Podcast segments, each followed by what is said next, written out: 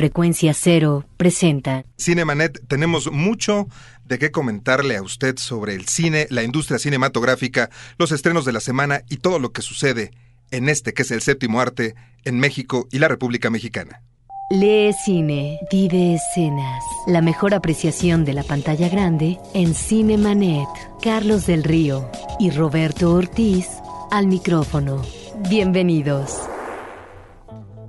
Y en esta ocasión, Edgar Luna en el lugar de Carlos del Río, que se encuentra en misión cinematográfica allá en las tierras de Los Ángeles, California, concretamente en Hollywood. ¿No es así, me quedo Roberto Ortiz? Así es, es una envidia que esté disfrutando él por allá y nosotros, ¿verdad? Eh, tengamos que aquí apechugar, pero con mucho gusto lo hacemos porque además vamos a hablar también de una película multipremiada mexicana que entra ya en cartelera y bienaventurada lo que es esta cinta en términos de su exhibición en pantalla grande. Efectivamente, como cada semana, los estrenos, esta película particularmente El violín, promociones y claro, el contacto con nuestro público en todo lo relativo a la industria cinematográfica. Y bueno, hablando de promociones. Por cortesía de Universal Pictures, Cinemanet trae para ti DVDs para disfrutar de estas tardes calurosas con lo mejor del cine en casa. Jeff Wayne presenta La Guerra de los Mundos, el espectáculo musical más alucinante que hayas visto. Y si el calor te lleva a quitarte la ropa, qué mejor que American Pie, una carrera al desnudo, una loca aventura ideal para estos días de sol. Escribe a promociones@cinemanet.com.mx. Porque nada mejor que el cine en casa, Universal Pictures y Cinemanet.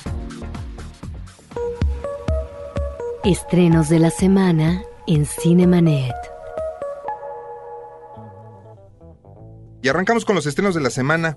Made in USA, esta película, eh, digamos, andina, una película peruana de Claudia Llosa, que llama mucho la atención. No nada más por su manufactura, sino más que nada por su mensaje, con esta visión sobre la Semana Santa en un pequeño pueblo por allá de la cordillera andina.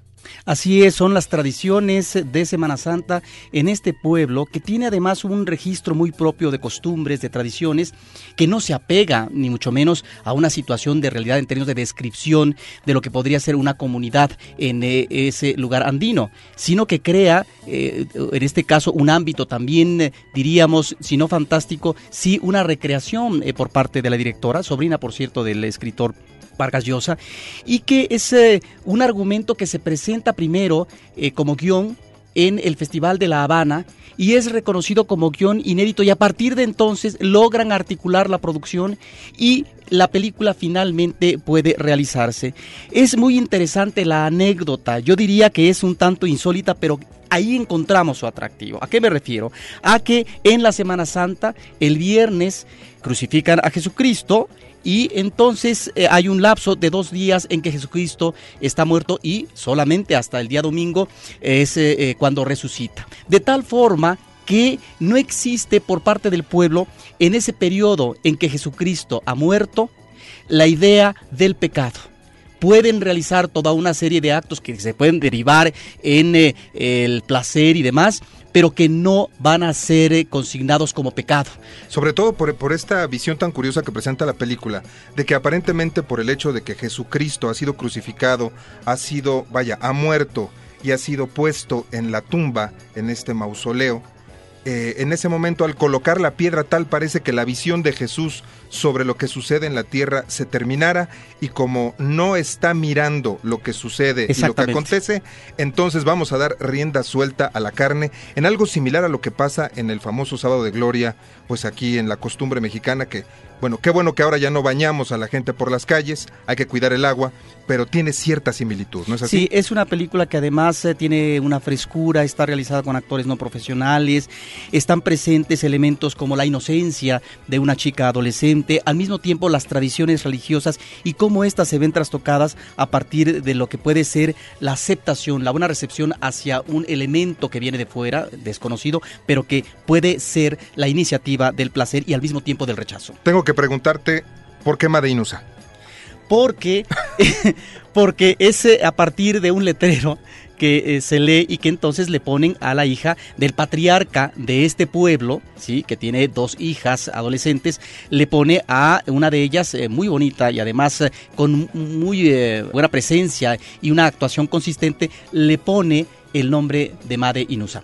Algo muy curioso, pero que también se asemeja a alguna de las costumbres que tenemos en México y que en ocasiones a la gran actriz o al personaje masculino importante de la telenovela eh, que está de moda, pues resulta ser el nombre del niño o la niña en muchos de los casos de las familias mexicanas. Entonces, Made Inusa está como estreno de la semana y bueno, por supuesto hay que mencionar Tiempo de Vivir de François Ozon, esta película que eh, forma parte de esta trilogía sobre la muerte que inicia con Bajo la Arena y que bueno, eh, tiene en su segundo episodio, en su segundo capítulo, Tiempo de Vivir.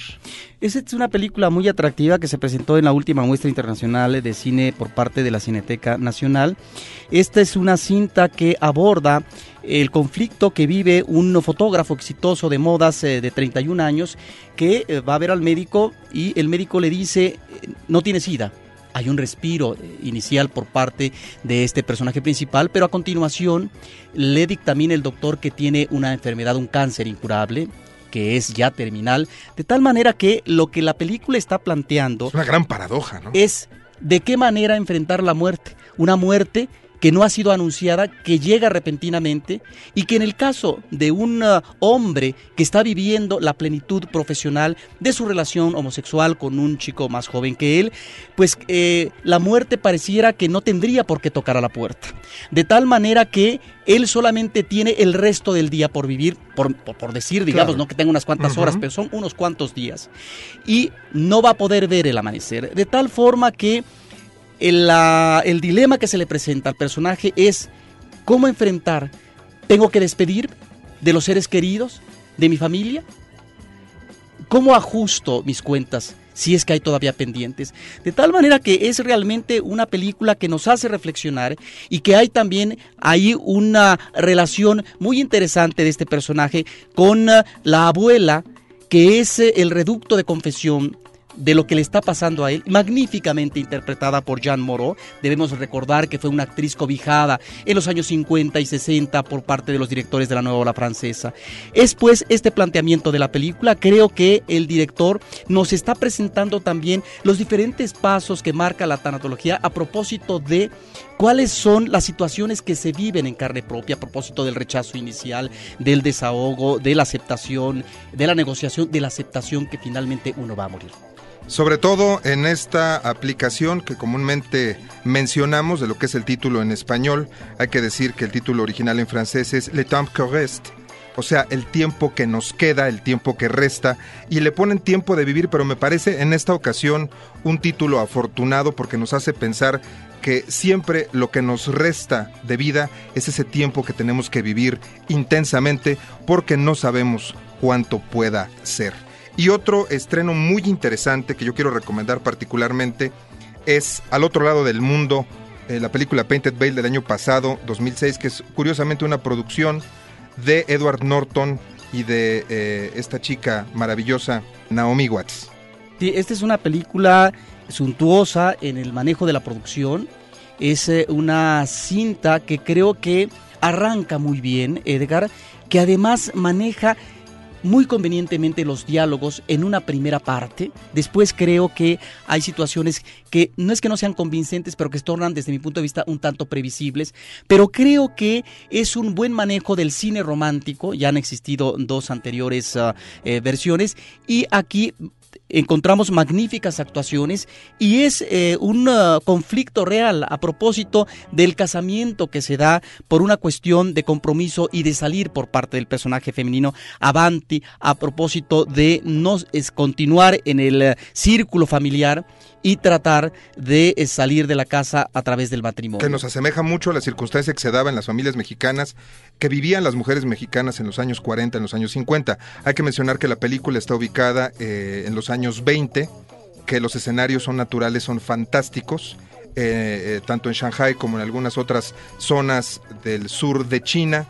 Verdaderamente creo que desde el punto de vista visual es toda una experiencia ver esta película, pero los planteamientos sobre las relaciones los planteamientos sobre la verdad del matrimonio, las razones que hacen que la gente eh, vaya, se case con otra y de repente, ¿cómo puede cambiar el sentimiento o cómo se puede reconstruir una relación que está rota y convertirla, vaya, en un amor que se llega inclusive hasta el hecho de la muerte. Una relación que en principio no existe cuando se da como matrimonio, en el caso de la ficción cinematográfica, pero que puede darse en términos eh, no de reconciliación, pero sí de limar asperezas y de aterrizar en, eh, en un principio de humildad para reconocer al otro como la persona, tal vez la persona a la que uno tiene que dar eh, su cariño y su amor. Sobre todo este tema de que comúnmente en las relaciones sentimentales queremos cambiar al otro. Y me parece que hay un momento climático donde el personaje de él le dice tienes razón, te conocí como eras, no debía haber esperado cambiar. No debía haber esperado que me cambiaras, no debía haber esperado cambiarte. Y yo creo que podemos hacer algo si nos reconocemos tal como somos y si podemos construir algo con base en esto. Painted Veil o Al otro lado del mundo, muy recomendable y sobre todo para aquellos y aquellas a quienes les gusta el cine romántico, puede ser toda una experiencia. Y bueno, llegamos al estreno que se nos hace agua a la boca, El violín. Sí, esta es una de las películas eh, mexicanas, creo, importantes en lo que va del año. Importantes por esto. El violín, la película mexicana más premiada en los últimos años, sigue acumulando premios internacionales. Camina su estreno en México el próximo 27 de abril. Con 33 premios acumulados y las miradas del mundo encima, la cinta continúa cosechando éxitos y reafirmando la calidad de la cinematografía mexicana.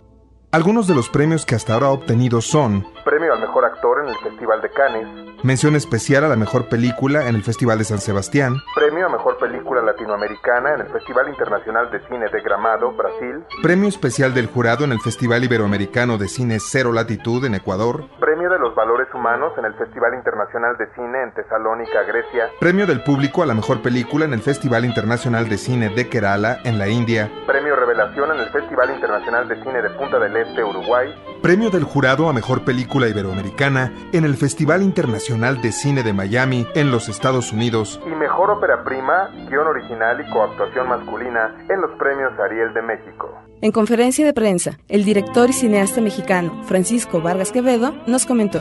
La película hasta este momento entonces ha obtenido 33 eh, reconocimientos, lo cual, según estas investigaciones, la, la ponen en segundo lugar como la película mexicana más premiada en todos los tiempos. Tiene, tiene estreno en mayo, la están esperando, hay mucha expectativa porque en dos de sus principales festivales ha ido y ha ganado, ¿no? en San Sebastián y en Huelva se trajo los tres principales premios, entonces la prensa, la gente, el público están esperando, pero igual se estrenará en Polonia, en Turquía, en China, en Taiwán, en Inglaterra, en Canadá, en Estados Unidos, eh, al sur, bueno, en Colombia, en Argentina ya sucedió, en Brasil.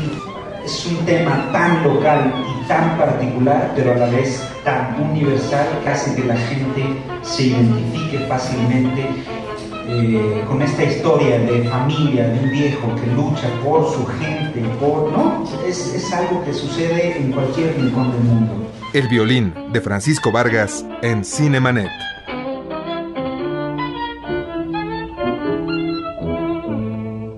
Y bueno, resumen, eh, que pudiéramos hacer de esta película no valdrá lo suficiente porque hay que verla. Es una película extraordinaria, es una experiencia estar en la sala mirando y disfrutando de esta película. Habrá muchas opiniones que surjan respecto de la temática.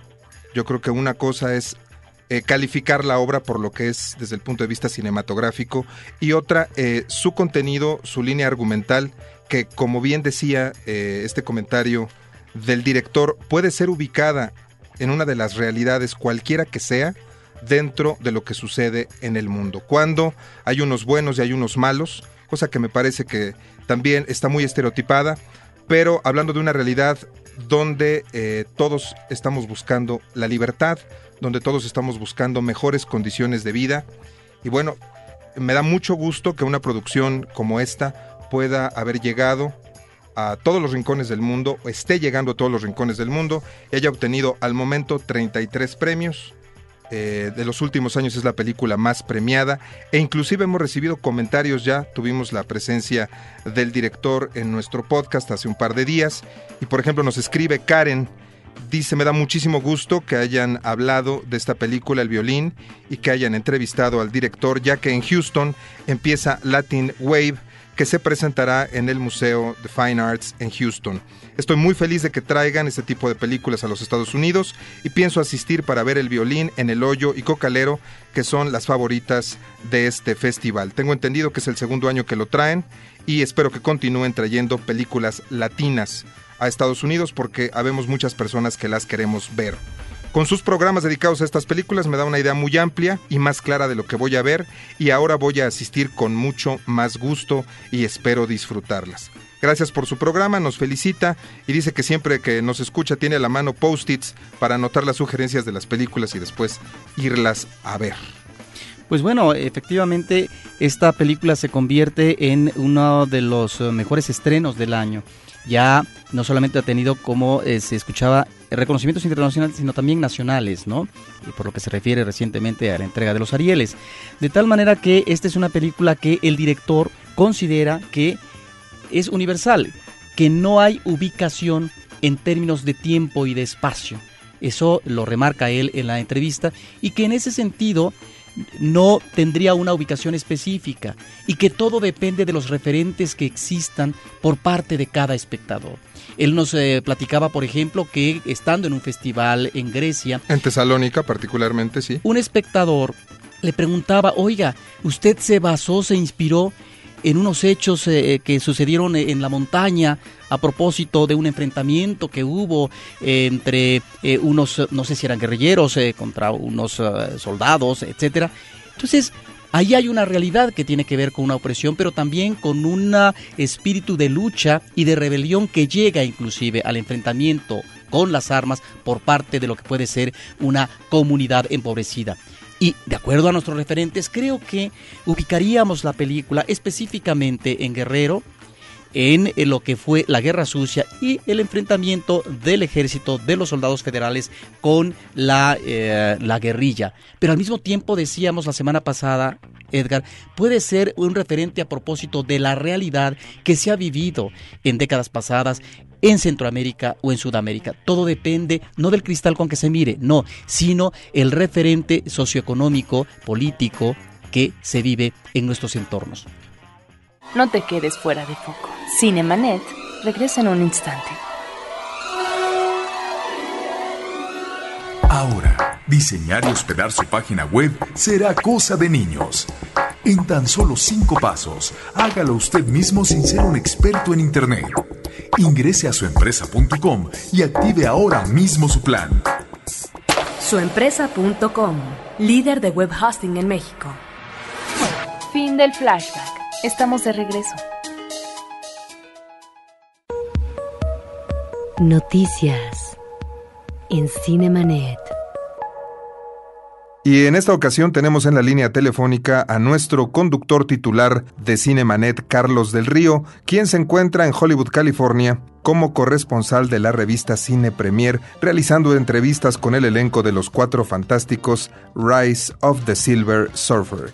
¿Qué tal, Carlos? ¿Cómo estás? ¿Qué tal, Edgar? Roberto, me da muchísimo gusto saludarlos, saludar a todo el público de Cinemanet. Y efectivamente, Edgar, el día de hoy se dio acá el evento de entrevistas con el elenco, los cuatro actores principales y el director de la película de Los Cuatro Fantásticos y el Silver Surfer. Tuvimos la oportunidad, gracias a la magia de la Internet, de ver unas fotografías que nos enviaste esta misma tarde con todo el elenco y particularmente en un abrazo así, digamos, muy efusivo con el señor fantástico, ¿no? Con el mismísimo Ian Groford, efectivamente, Edgar. Mira, el asunto con esta película, eh, la principal novedad es justamente la presencia del deslizador de plata que ahora llega a la pantalla grande. Hoy nos enteramos, bueno, ya habíamos visto algunas escenas en trailers anteriores. El trailer, hay uno que ya está disponible en internet, que es la persecución de la antorcha humana hacia el Silver Surfer, que es verdaderamente impresionante. Pero lo que, lo que hay que decir es cómo está hecho esto. Por una parte, la compañía Weta, la que ha hecho los efectos de las películas de Peter Jackson, particularmente crear aquí King Kong como personaje digital o al Gollum como personaje digital, se encargaron en esta ocasión del Silver Surfer. Para los movimientos del personaje, el actor Doc Jones, especializado en movimientos corporales, fue el que le dio vida de esa manera. Doc Jones es el que en las películas de Hellboy interpretó a Ape Sapien o el fauno en el laberinto del fauno. Y el último elemento, la más reciente noticia a este respecto, es que la voz del personaje será hecha por Lawrence Fishburne, a quien tenemos perfectamente bien ubicado como Morpheus de The Matrix. Así que esos tres elementos se conjuntan en una película plagada de efectos especiales. Hoy vimos unos nuevos cortos, unos nuevos avances, un nuevo trailer que aparecerá la próxima semana precediendo a la película del Hombre Araña. Así que esta será, Edgar, una de las películas importantes por lo que hemos visto de este verano. Carlos, hay dos preguntas que no se pueden quedar en el tintero. La primera, hubo muchos comentarios y quejas de los puristas y seguidores del cómic y de la serie sobre el casting de los Cuatro Fantásticos hace un par de años. ¿Se verá una mejora para esta segunda entrega? Y bueno, la segunda que está de alguna manera relacionada. ¿Cómo crees que le va a ir en taquilla a los cuatro fantásticos Rise of the Silver Surfer, tomando en cuenta que tendrá que competir en un verano lleno de secuelas tan esperadas como Spider-Man 3, Shrek 3, Piratas del Caribe 3 y hasta Harry Potter? Pues yo creo que aquí quien sale galán es el público del blockbuster, el público de la película comercial. ¿Cómo le va a ir? Es absolutamente impredecible. Lo que sí es un hecho es que como pasó en la primera, dependiendo justamente de la reacción del público, es cómo se definirá si hay o no una tercera parte. Eh, la otra cuestión que tiene que ver con esta misma pregunta, pues tiene que ver con el asunto de que la primera estuvo dirigida completamente a un público familiar, casi infantil. En esta ocasión, la historia nos dicen que si bien va a conservar esos elementos, también va, a, tener guiños hacia el público más maduro, puesto que se trata de una historia de alcance global en la que el Silver Surfer llega a la Tierra y quienes conocen el cómic saben que eso solo significa que nuestro planeta va a ser destruido. En lo que se refiere a la cuestión de los actores, pues sí, efectivamente fue muy comentado el casting de una mujer de ascendencia latina para un personaje que clásico, en el cómic clásico es de una rubia, o que no estaba perfectamente bien eh, parecido el eh, diseño de la mole como está en los cómics, que particularmente o en especial el aspecto de las cejas es importante, o inclusive que el actor eh, del personaje principal de Reed Richards fue interpretado por un británico cuando pues en el cómic es un clásico héroe americano, el personaje de Reed Richards del hombre elástico. Sin embargo, ya encontramos ahora los personajes y a los actores con más confianza y además en el caso de los personajes más asentados como los pues seres populares que ya son dos años después de haber descubierto sus poderes. Así que, pues no nos queda más que esperar, Edgar, que cómo reacciona el público, cómo reaccionamos nosotros al ver esta película. Bueno, pues la esperaremos muy pronto aquí en las pantallas mexicanas, así como esperamos tenerte ya de regreso en estos micrófonos de Cinemanet en Horizonte 107.9. Muchas gracias, Carlos del Río. Muchísimas gracias, Edgar. Ya será también próximamente cuando el público de Cinemanet y de Cine Premier puedan leer pues todo lo que nos dijeron Jessica Alba, Chris Evans, Ian Growfoot, Michael Chiklis y el mismo director Tim Story. Hasta la próxima, nos escuchamos la próxima semana. Otra noticia y que hay que celebrar, Edgar, es que en un festival, el quinto Festival Internacional del Cine Pobre que se celebra en, eh, en Cuba, resulta que eh, hay una película mexicana que ganó el premio como mejor largometraje en este quinto festival que es Noticias Lejanas, una de las cintas que ganó varios premios internacionales. Y que te gusta mucho, yo sé. Sí, es una buena película de un director joven, talentoso, egresado del CCC, Ricardo Bennett, pero no solamente gana él, sino que gana también como mejor actuación eh, fue un ah, premio compartido. David Aaron, que es el actor principal de la cinta, un actor que encuentra y descubre Ricardo Bennett en la Universidad Veracruzana estudiando en teatro y a partir de entonces se vuelve el actor principal de esta película y logra también ya reconocimientos eh, internacionales. Pero por otra parte también recibe esta película el premio a la mejor fotografía que eh, la realizó el mismo fotógrafo de la cinta El Violín, Martín Bueje, que es uno de los chicos jóvenes talentosos que están haciendo realmente un trabajo visual excepcional. Pues sí, entonces tenemos ahí el Festival de Cine Pobre. Hay otras noticias, pero como siempre el tiempo es un factor y no queremos dejar fuera esto. La otra cartelera.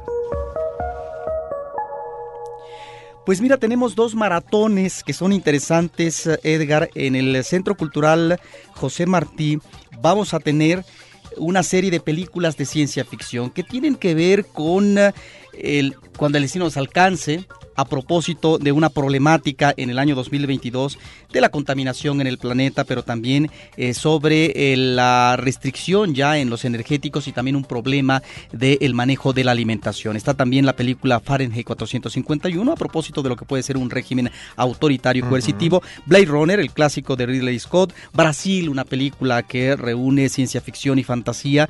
Eh, y la película deslumbrante visualmente de Alex Proyas, Ciudad en Tinieblas. Esto lo tenemos en el ah, Centro Cultural José Martí. Y por otra parte, hay otro maratón que me parece muy interesante en el Galerón que está ubicado en Zarco 32.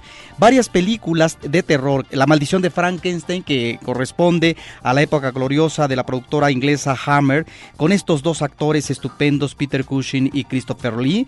La maldición de Frankenstein, una película de 57. Prueba a la sangre de Drácula, otra película con Christopher Lee, eh, muy, eh, muy interesante. Estará también La maldición del hombre lobo una película también inglesa de Terence Fisher, que fue uno de los buenos Esto tenemos en la cartelera, eh, digamos, cultural alternativa, Edgar, y por lo que se refiere a la Cineteca Nacional, pues el público puede disfrutar dos películas que están basadas en eh, eh, obras de Charles Dickens. Oliver Twist, la película que hizo David Lean en 1948, y también está Oliver, la película que realizara Carol Reed en 1968, que tuvo varios premios internacionales. Y otra película que no se deben de perder el próximo miércoles es La Promesa, porque es la ópera prima de los hermanos Jean-Pierre y Luc Dardenne, que son estos directores exitosos que han hecho estas ah, películas que han recibido mucho reconocimiento, sobre todo en Cannes, que es Rosetta, El Hijo, que es una película estupenda, y El Niño, magníficas reflexiones de estos eh, directores eh, con sus personajes, y vamos a tener la posibilidad de ver La Promesa. Buen cine, buen cine en la Cineteca Nacional, y también... Dime una cosa, esta película La Promesa es una película por ahí de principios de los años 80. Eh, Vaya, que tiene este tema donde queda un anillo debajo de una roca. No, esta es una película de 1996 que tiene que ver más bien con lo que es eh, el itinerario, estos trabajadores ilegales eh, que son de origen africano y que van a la aventura y tratan de ubicarse en, eh, en el mercado de los países europeos, siendo una mano de obra muy, muy, muy barata. Y finalmente, dentro de las películas del ciclo que está dedicado al centenario de Gabriel Figueroa, este excepcional fotógrafo mexicano de la época de oro, Pedro Páramo, una película del 66 se exhibe el día de mañana. Una película que hay que ver por la fotografía en blanco negro excepcional, no así por el actor que encarna a Pedro Páramo, ni más ni menos que John Gavin, que después se convirtió en embajador de los Estados Unidos en México. Imagínate él como Pedro Páramo. Sin embargo, hay eh, actuaciones muy interesantes como Ignacio López Tarso o Pilar Pellicer. Bueno, y además hay que recordar que el pasado 24 de abril se cumplieron los 100 años del natalicio de Gabriel Figueroa, este gran fotógrafo de cine de la historia fílmica nacional, y que bueno, más que ponernos a mencionar en este momento eh, pues eh, su obra, lo que podemos decir es que hay varios eh, acontecimientos que están sucediendo alrededor de este centenario. Sí, y ya hemos hablado en los últimos dos programas las películas que se van exhibiendo en la semana, pero también el público tiene que estar atento en el caso de eh, las televisoras culturales que también se están presentando documentales, programas y películas, ¿no? Recientemente se exhibió la película de María Candelar y en estos días se exhibe una de las eh, mejores obras de Buñuel en México, que es Nazarín, con una estupenda fotografía de Gabriel Figueroa. Bueno, pues no hay que perderse estas oportunidades que tenemos de disfrutar de cine en todos sus géneros. Yo no me voy a perder este maratón de ciencia ficción, me encanta Dark City y la menciono particularmente por un tema con el cual vamos a cerrar el programa y es algo de lo que hablamos continuamente, los títulos en español de las películas. Tú mencionaste La promesa, yo la confundí con otra que también fue titulada de la misma forma.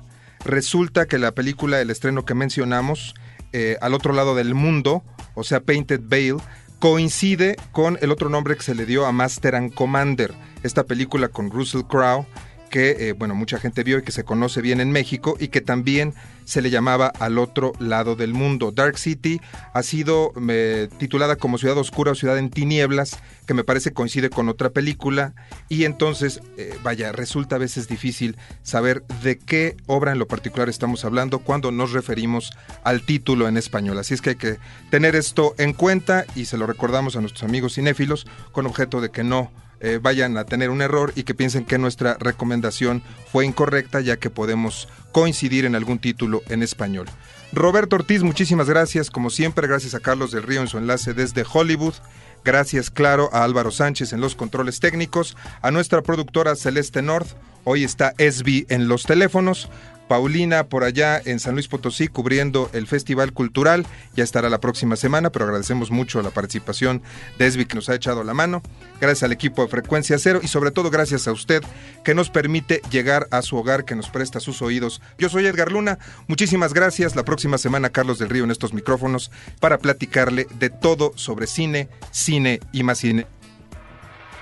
Los créditos ya están corriendo. Cinemanet se despide por el momento. Más en una semana. Vive cine en Cinemanet. Frecuencia cero. Digital Entertainment Network.